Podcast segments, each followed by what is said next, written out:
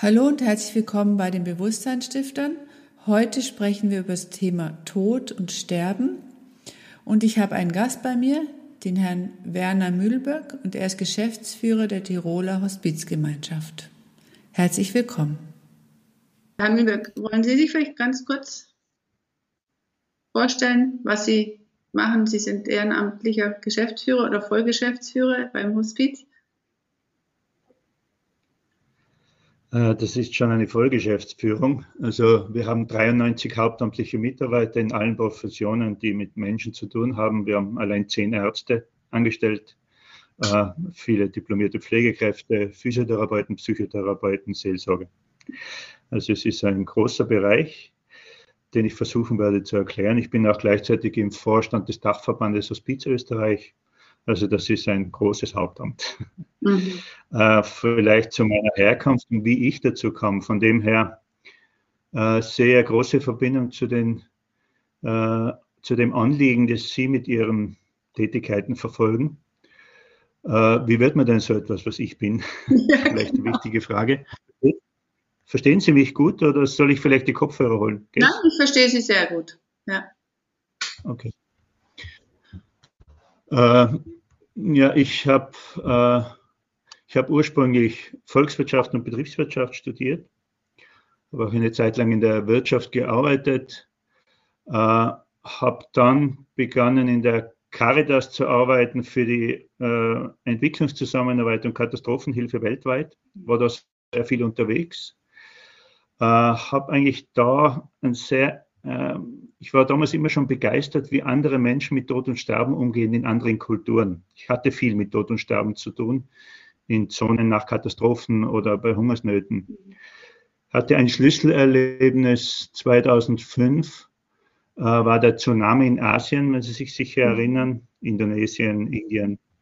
Ich war damals für Caritas Europa in Südindien im Einsatz. Äh, und in dieser Küstenregion, wo ich war, waren 8000 Tote. Es waren eigentlich alle Menschen tot, die davon berührt waren. Äh, ein paar hundert Meter hinter der Küste war das Leben eigentlich normal. Mhm. Und es ging darum, wie geht man jetzt damit um? Zusammen mit den Einheimischen, mit der einheimischen Caritas natürlich, das sind ja wir nur Gäste. Es ging darum, wie begräbt man 8000 Menschen in der Hitze, dass es möglichst schnell geht. Und ich habe gemerkt, wie die Inder eigentlich gewaltig umgehen mit Tod und Sterben wie da Trauer gelebt wird, welche Rituale die haben. Und das habe ich auch in anderen Ländern erlebt und habe mir gedacht, man eigentlich, ähm, der, wie Menschen mit der letzten Phase oder überhaupt mit dem Nicht-mehr-Sein auf dieser Erde umgehen, ist ein Indikator dafür, wie entwickelt eine Gesellschaft ist. Mhm. Vor dem Hintergrund, ich hatte bei uns vorher schon einiges mit der Hospizbewegung zu tun. Es wurde damals zufällig auch diese Stelle ausgeschrieben. Ich habe ja auch meinen Vorgänger noch gut gekannt. Ich habe mich beworben und seit mittlerweile fast 16 Jahren bin ich mhm. Geschäftsführer der Tiroler Hospizgemeinschaft.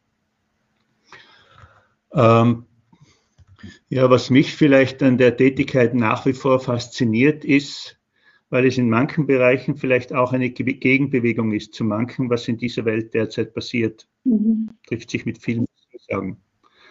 Hospizbewegung hat zum Beispiel mit Zeit haben zu tun. Mhm. In einer Zeit, in der eigentlich fast mehr Zeit hat, ist das etwas Gewaltiges. Ja.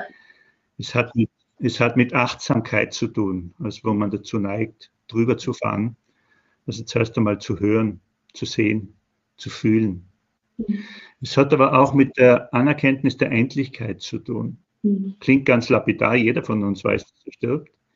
Aber das ist eigentlich die einzige sichere Frage, die wir alle mit Ja beantworten können. Jeder von uns und müssen. Es gibt nur eine Frage, die jeder von uns mit Ja beantworten muss, und das ist, wir werden sterben.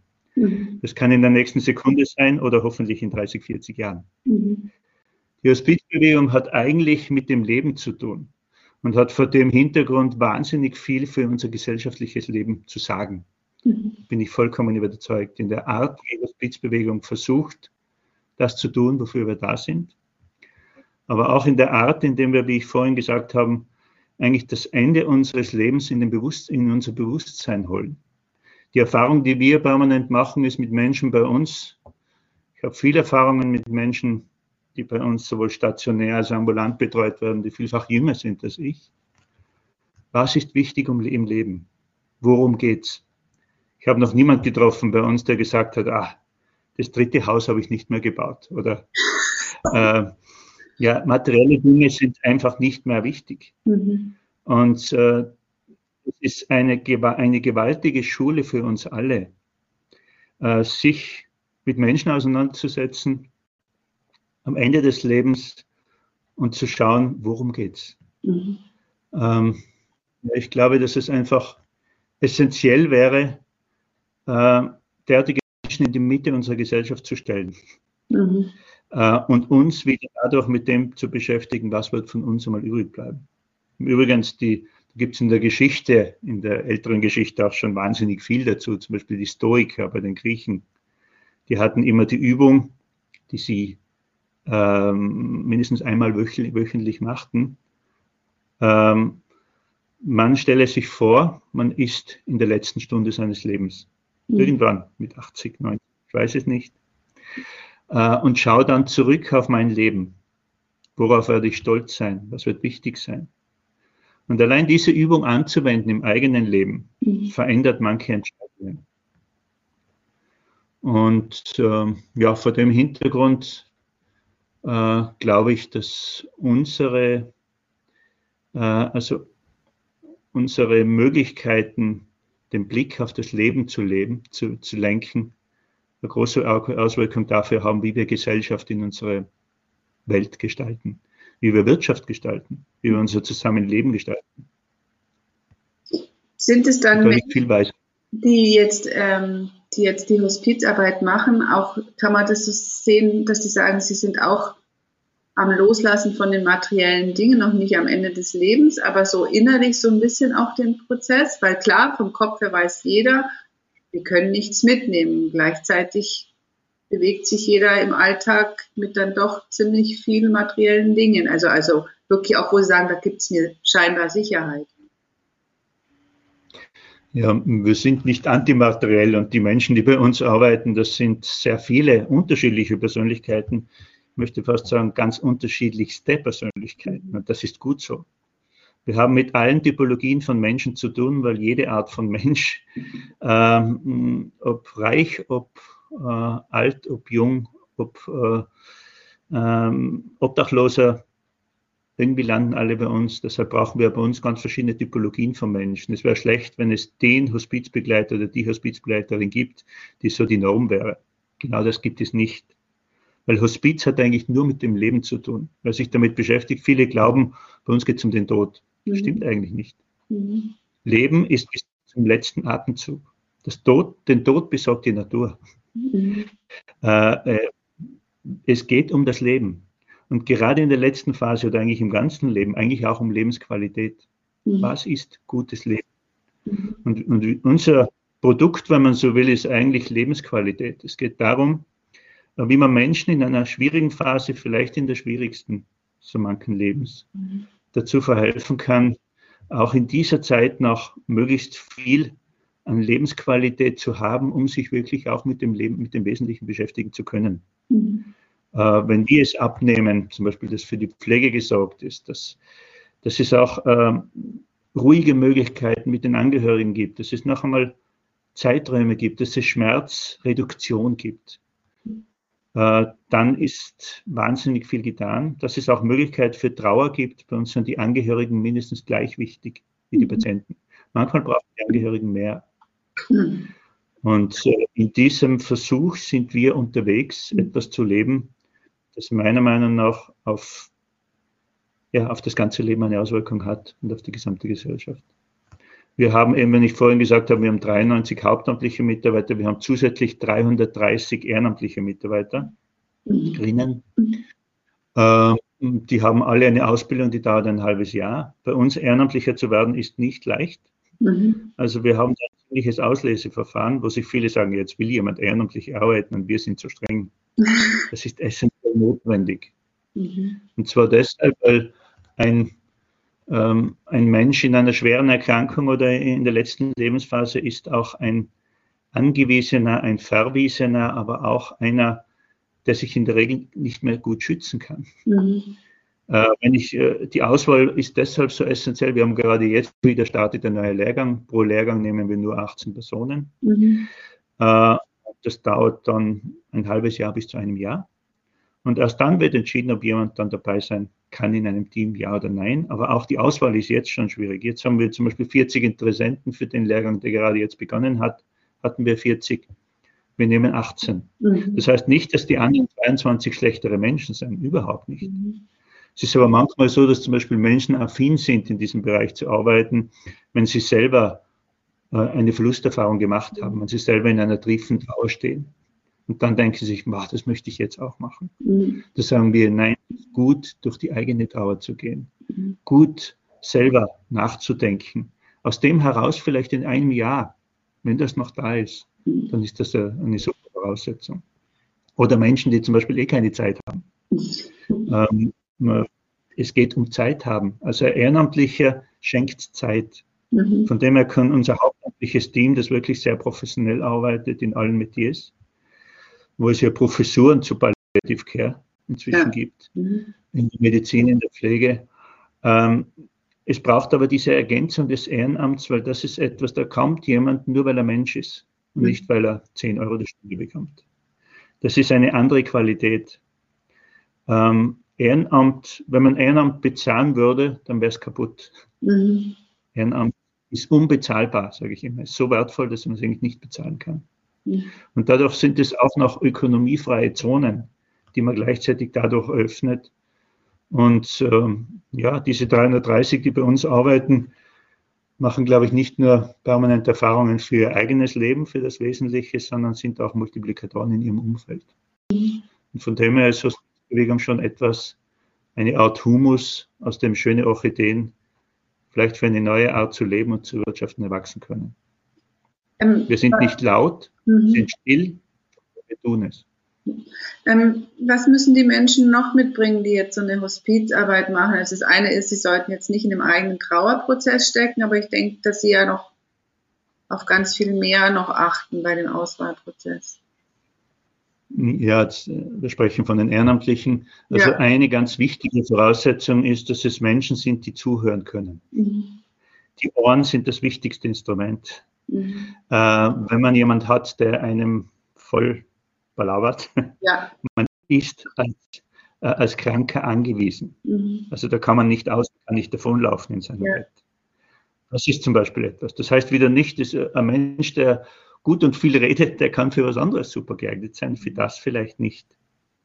Es muss ein Mensch sein, der auch in, in unserer Ausbildung ist auch die Selbsterfahrung ein, wesentliche, äh, mhm. äh, ja, ein wesentliches Kriterium. Warum zieht es mich dahin? Mhm. Der auch mit sich selber solche Fragen schon geklärt hat, der, ist, der fähig ist, das auch in einer Gruppe zu teilen.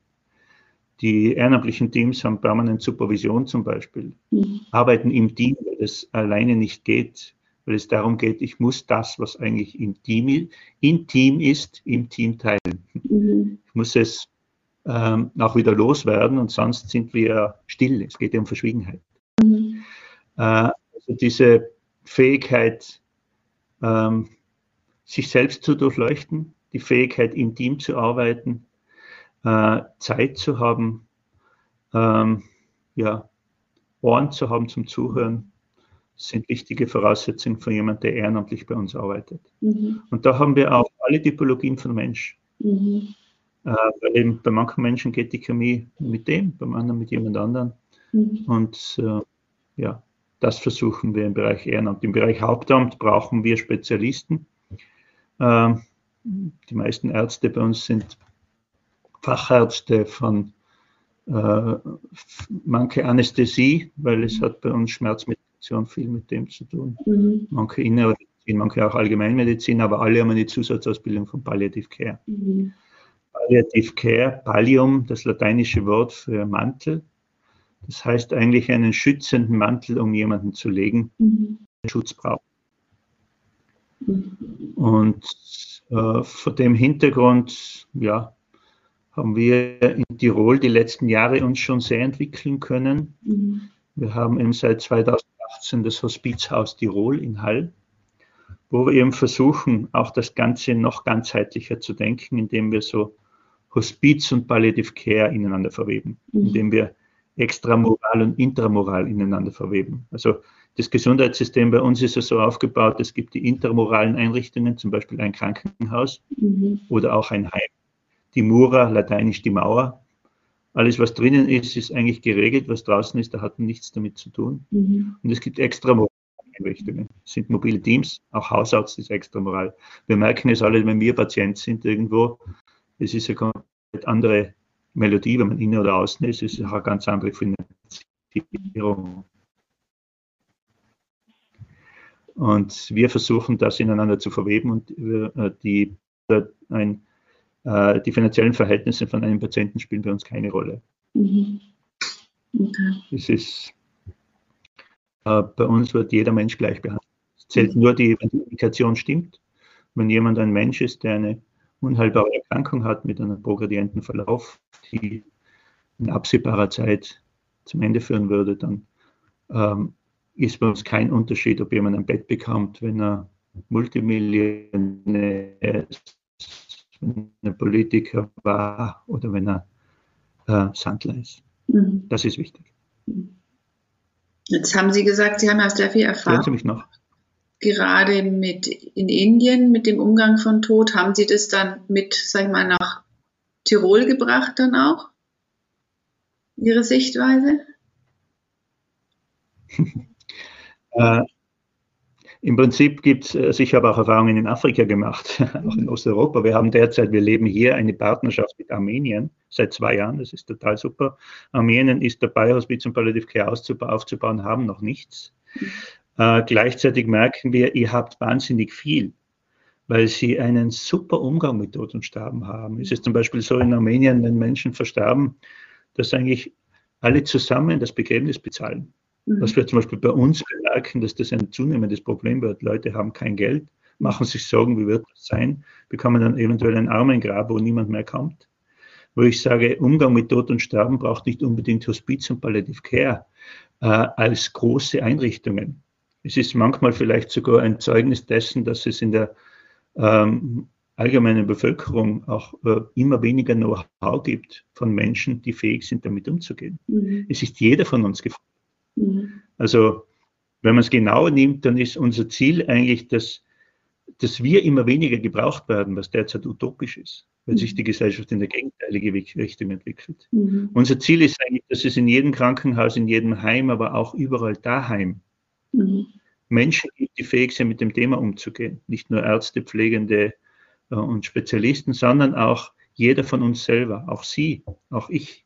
Sie sind auch Freundin, Nachbar, Angehörige. Mhm. Und unser Ziel ist, dass es möglichst viele Menschen gibt, die eine Kompetenz haben, andere Menschen in dieser wichtigen Phase des Lebens, in dieser letzten, zu begleiten, sich das auch zutrauen und äh, das auch tun. Dahingehend machen wir viel. Wir haben auch eine eigene Akademie, mhm. eine Akademie für Hospiz und Palliative Care, wo wir auch zum Beispiel für die Zivilbevölkerung sowas anbieten wie letzte Hilfekurse. Ah ja, genau. Äh, mhm, okay ich kenne nur Erste-Hilfe-Kurse, aber zum Beispiel so in vier Stunden auch Menschen, die gerade jemanden begleiten zum Beispiel und sagen, was mache ich denn da falsch? Kann ich das überhaupt? Traue ich mich das überhaupt? Mhm. Und das wollen wir ermutigen, befähigen. Mhm. Nicht, dass man immer uns braucht, dass wir wichtig werden, mhm. sondern dass sich jeder bewusst ist, welche Möglichkeiten und Chancen eigentlich darin liegen, es auch selbst zu tun. Mhm. Ja, und die Erfahrungen hier von anderen Kulturen, äh, es liegt mir fern zu werten. Ähm, ähm, auch wir in Tirol haben in mancher Hinsicht eine gute Sterbekultur. Wenn ich zum Beispiel in Tirol anschaue, wie viele Menschen speziell im ländlichen Bereich Begräbnisse besuchen, ist was Gewaltiges mhm. eigentlich. In deutschen Großstädten ist derzeit die durchschnittliche Anzahl der Begräbnisbesucher zwölf. Ähm, da ist viel im Gang, was sich derzeit tut. Mhm. Und speziell in einer kapitalistisch orientierten Gesellschaft, wo ja dann auch noch das dazu kommt, dass man, wenn man keinen Nutzen mehr bringt, auch nichts mehr wert ist mhm. und wenn man nichts mehr beitragen kann. Dass wir einfach schauen, dass das Sein allein genü genügen würde. Mhm. Das Sein des Menschen ist das Essentielle und nicht die Leistung und der Nutzen. Mhm. Aber da gibt es da gibt's ganz viel zu sagen und da gibt es sicher wahnsinnig viele Parallelen zu dem, was Sie versuchen zu tun. Genau, richtig. also das ist genau, sag ich mal, wir wollen die Menschen vorher schon auch hinbringen. Ich habe mir gerade, wo Sie die Eigenschaften aufgezählt haben, was halt, sag ich mal, ein Hospizmitarbeiter im Ehrenamt mitbringen sollte an Charakterstärken, habe ich gedacht, ja, wir können ja jeden Manager mal hinschicken, weil das braucht er eigentlich auch. Also man muss auch zuhören können, sollte zuhören können, die sollten Zeit brauchen, also den Mitarbeitern Zeit schenken, nicht der beste ähm, Ingenieur sein.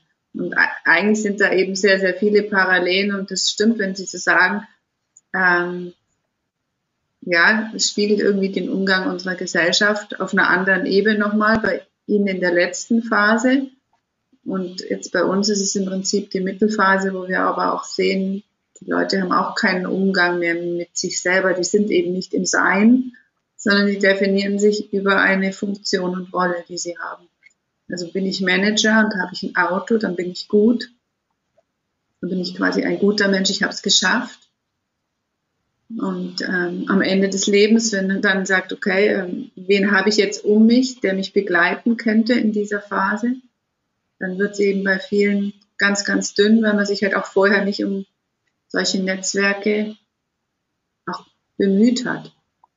Man ist auch abgetan, weil man hatte ja keine Zeit, man musste mit dem Flieger wieder oder sonst wohin. Also es ist schon dieses, man merkt es, ähm, ganz arg. Und also meine Schwester hat schon mehrere in, ältere Leute in den Tod begleitet, ähm, wo sie auch über die Jahre hinweg schon vorher, sag ich mal, immer wieder halt nach den alten Menschen geschaut hat. Und da habe ich schon auch gemerkt, dass schon auch anstrengend ist. Sie hat jetzt keinen Hospiz in Anspruch, die Leute waren alle sie hat einen Pflegedienst und alles gehabt, trotzdem war sie der Hauptansprechpartner und sie hatte eben kein Team, sondern war halt wie 24 Stunden auf Abrufbereitschaft. Und wenn man, das ist, glaube ich, das, was viele auch abschreckt, daheim zu machen, oder? Also man sagt, man nimmt in so einer Phase den Menschen mit nach Hause. Ähm, eigentlich wollen das die meisten. Die mhm. meisten Patienten gibt es Umfragen, wollen zu Hause sterben. Tatsache ist es, äh, trauen sich viele nicht zu, das funktioniert dann oft einfach nicht. Mhm. Es hängt auch damit zusammen, dass wir zunehmend in eine Gesellschaft geraten, die nur mal in Institutionen denkt. Mhm. Also ich nenne das immer so das Feuerwehrsyndrom. Also wenn es da an der Ecke ein bisschen brennt, dann ist von den meisten wahrscheinlich die erste äh, Intuition die, die Feuerwehrnummer anzurufen, anstatt ein Glas Wasser zu nehmen und das zu löschen. Mhm. Äh, ich glaube, das ist auch ein Ausdruck unserer Gesellschaft, dass wir in ein, Spezialist, in ein scheinbares Spezialistentum kommen, mhm. äh, das eigentlich dem Einzelnen dann die Wirksamkeit oft nimmt, mhm. die Wirkbarkeit. Sie haben vorhin gesagt, Sie sind eher in der Mitte tätig mit Ihrem Anliegen wie am Ende. Das würde, dem würde ich widersprechen. Wir haben zum Beispiel auch ein Kinderhospizteam mhm. von Kindern, die beim Sterben sind. Gibt es alles. Also wie unser, unsere Tätigkeit umfasst die gesamte Lebensspanne. Und, da bin ich überzeugt, vom Ende her, und ob dieses Ende jung oder alt ist, äh, hat dies, wenn man es durchdenkt, gewaltigen Einfluss und kann gewaltigen Einfluss auf, das, auf die gesamte Gesellschaft und auf die Art haben, wie wir leben. Als Junge, als Mittlere, als Alte. Mhm. Äh, es zum Beispiel im Mittelalter wurde in dem Gymnasium noch unterrichtet, Ars vivendi, Ars moriendi. Mhm. Die Kunst zu sterben und die Kunst, Kunst zu leben. Mhm. Weil man gewusst hat, dass es zusammengehört. Mhm. Wenn ich permanent etwas verdränge, das eigentlich die einzige Gewissheit in meinem Leben ist, dann habe ich ein Problem. Mhm. Sagen wir auch einige Therapeuten immer wieder. Mhm. Also äh, wenn jemand das, dass das einzige Gewisse ist, nicht zulässt, dann muss er wahnsinnig viel äh, Energie dafür aufwenden, äh, etwas nicht zuzulassen, was eigentlich da wäre. Mhm. Und es geht darum, in die Leichtigkeit zu kommen, was das betrifft. Mhm. Und was Sie vorhin noch gesagt haben, so mit äh, Management, Führung und, und dieses. Äh, ich habe dazu äh, zu dem Thema Leiten und Leiden-Management und äh, in diesem Kontext tätig sein einen Buchbeitrag einmal geschrieben. Mhm. Wenn Sie sich interessiert, kann ich Ihnen zuschicken. Ja, gerne. Ja. Mhm. mhm. Ich denke. Will ich Ihnen danach. Ja. Das heißt Leiten im Leiden und mhm. hat Auswirkungen auf vieles. Mhm. Okay.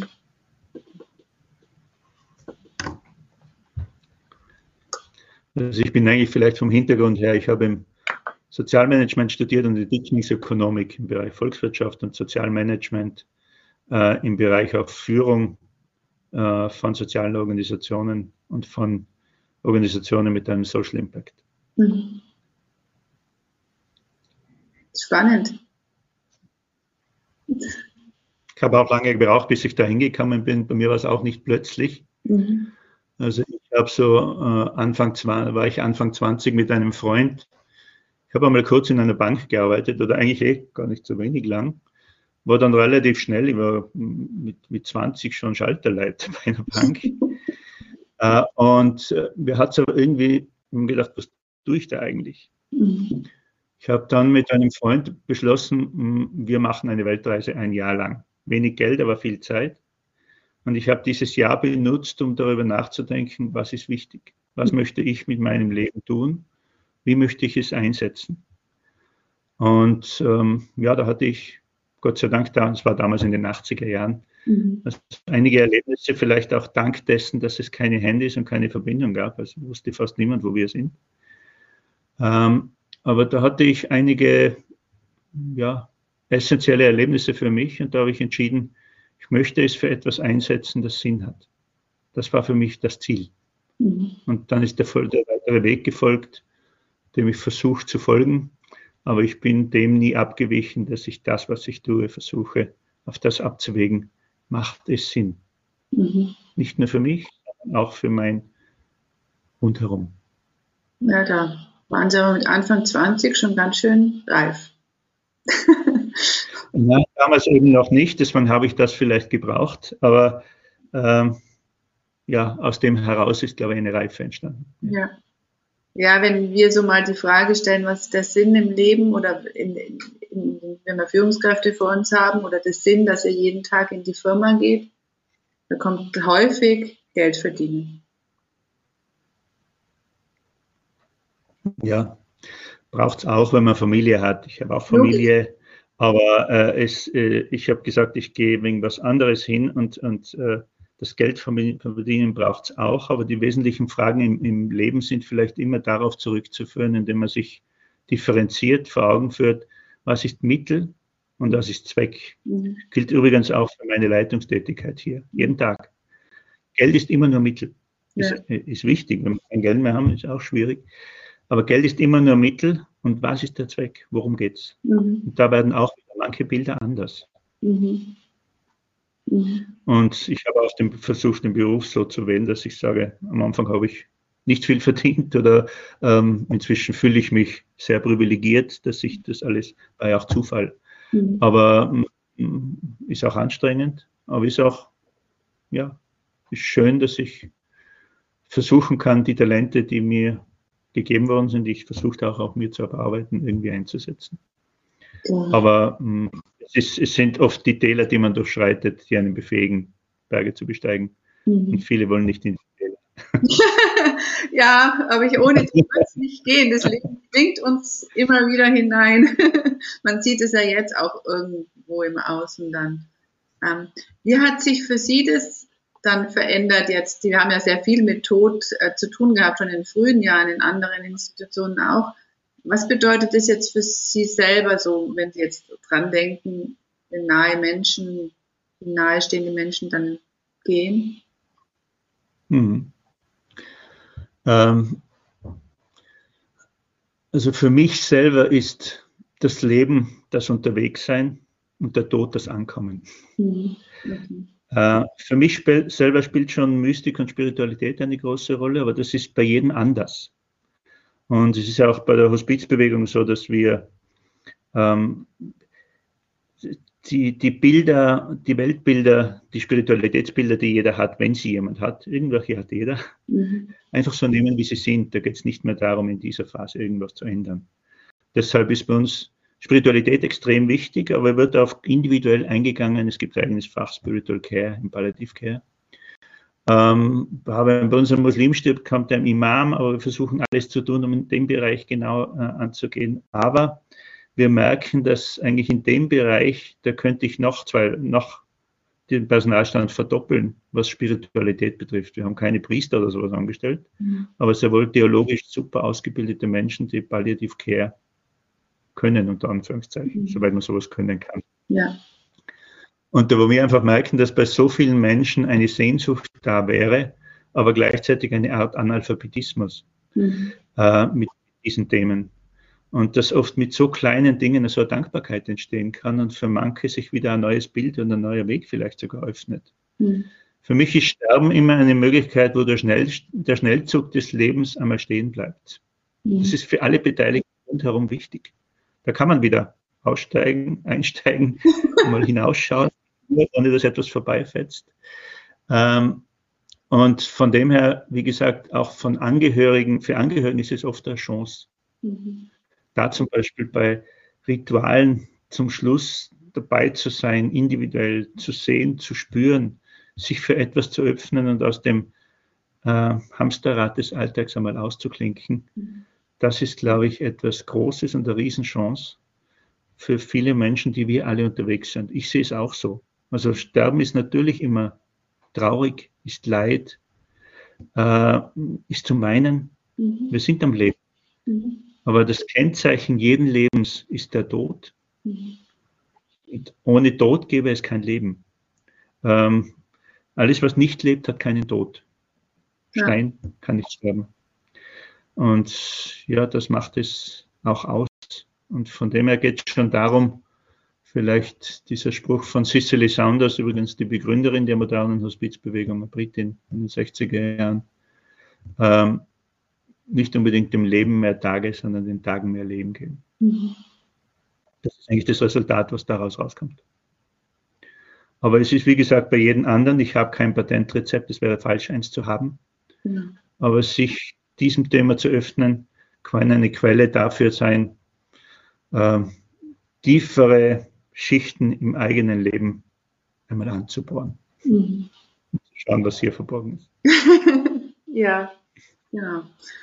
Ähm, was wäre Ihnen noch so zum Abschluss wichtig? Ich denke, wir könnten noch stundenlang weiter sprechen, weil die Leute dann natürlich auch irgendwo mit danach lechzen, dann solche Erfahrungen zu machen. Aber die Erfahrung macht jeder selber. Also jeder hat Angehörige und macht es dann auch mit seinem Leben selber. Was wäre Ihnen wichtig, dass die Menschen so jetzt aus ihrer Erfahrung her mitnehmen? Hm. Hm.